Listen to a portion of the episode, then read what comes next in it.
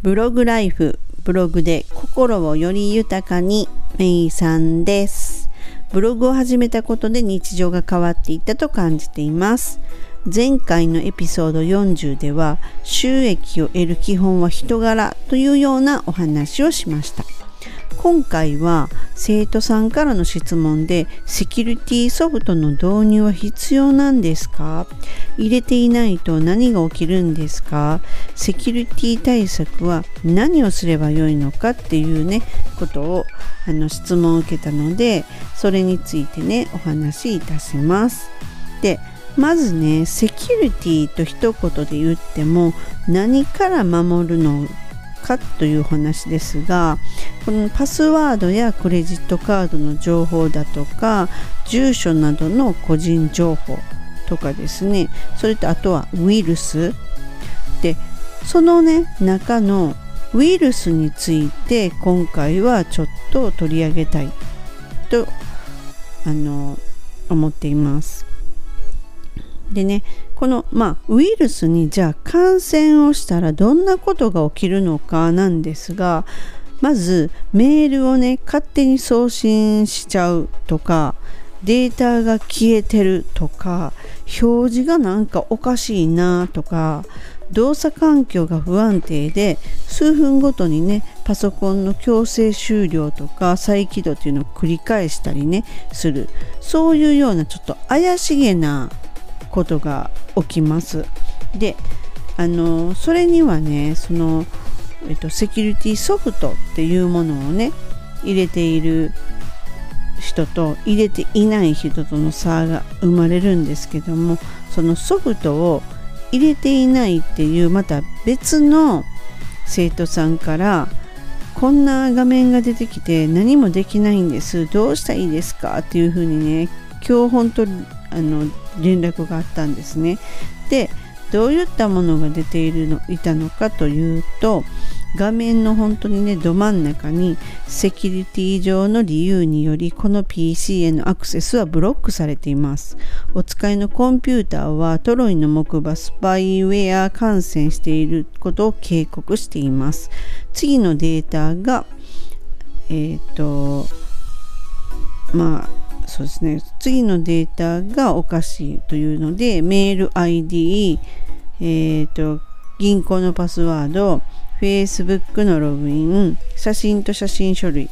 Windows の Defender Security Center よりっていうようなねなんかもっともらしい感じの警告がポンとこう画面の真ん中に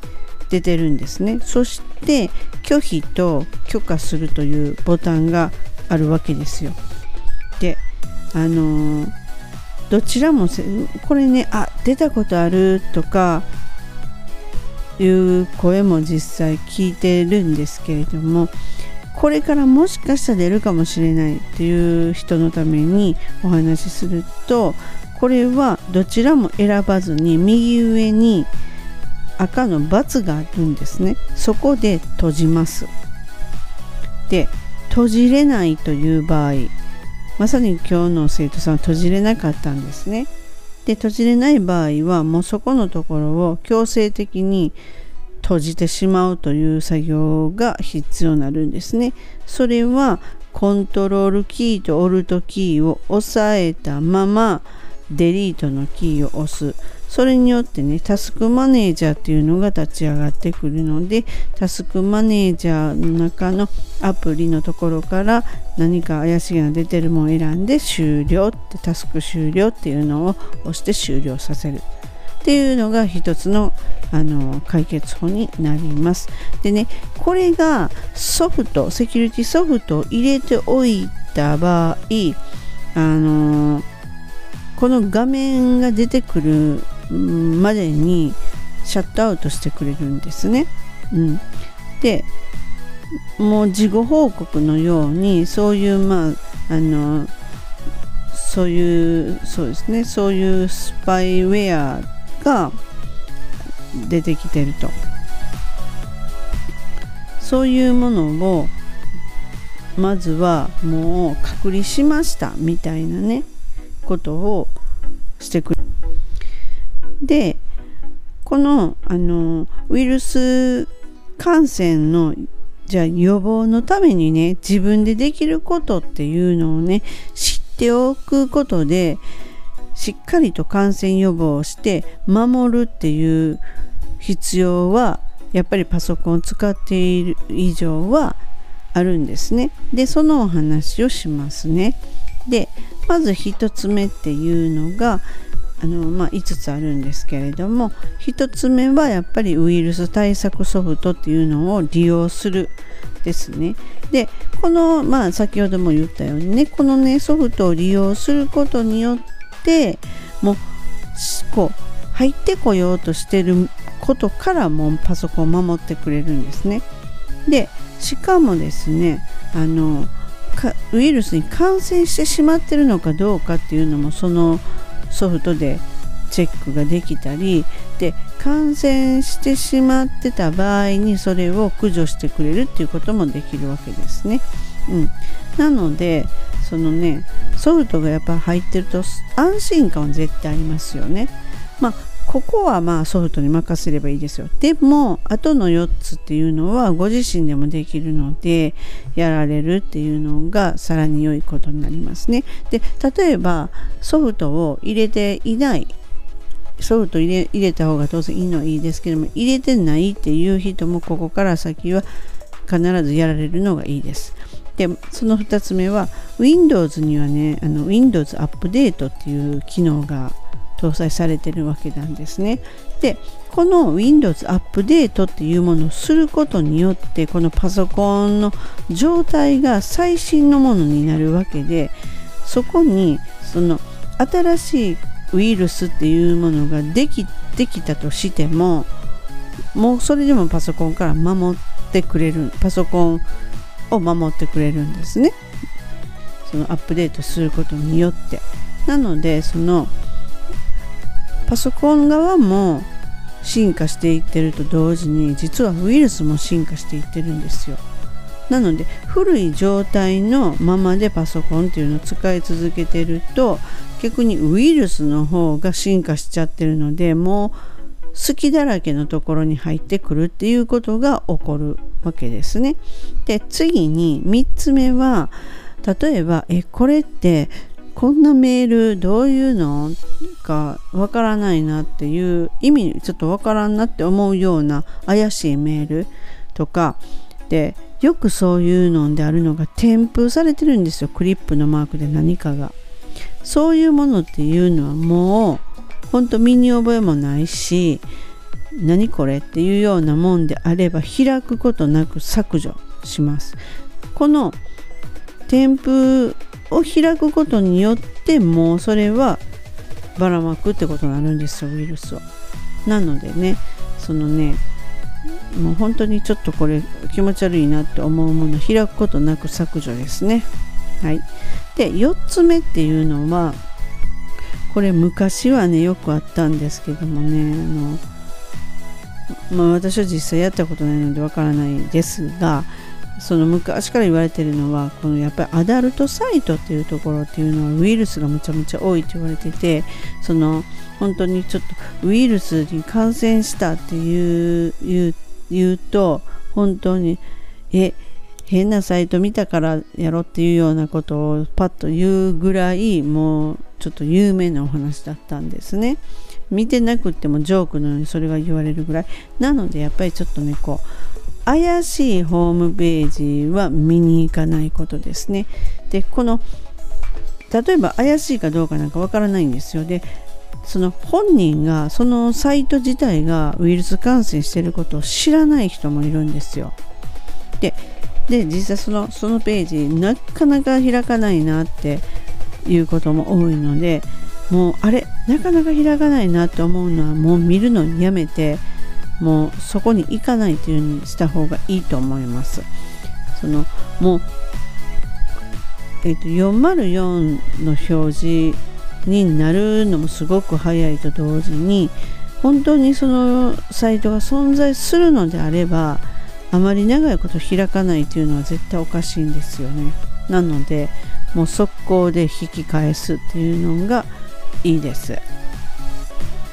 で最悪ねそのサイトをクリックしただけであの感染する場合あるんですね。で実際にその感染しているサイトっていうとこに入った場合ソフトがあればこのサイトはウイルスに感染してる可能性がありますとかって出てくるんですよ。そしたらもうちょっとこんなとこ折れないなっていうことで速攻出ますよね。うん、で最後に最後の5つ目はですね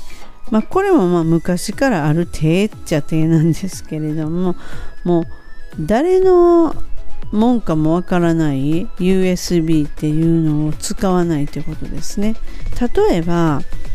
例えばですよ。まあまあ例えば図書館の席に座った時に USB メモリーが置いてあるとするじゃないですか。それであこれって